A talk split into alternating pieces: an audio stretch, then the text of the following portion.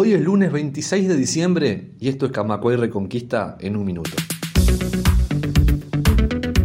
Mañana AEU realizará un paro con el fin de participar en la concentración convocada frente al Palacio Legislativo cuando se esté votando en el Senado la reforma de la seguridad social.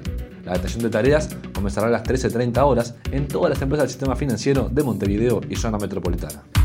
Un minuto. Una encuesta de la Usina de Percepción Ciudadana mostró bajos niveles de aprobación para los actuales ministros. El de mejor aprobación es Daniel Salinas y el de peor Luis Alberto Heber, con un saldo negativo de 30%, seguido por Francisco Bustillo y Pablo da Silveira. Camacuay Reconquista.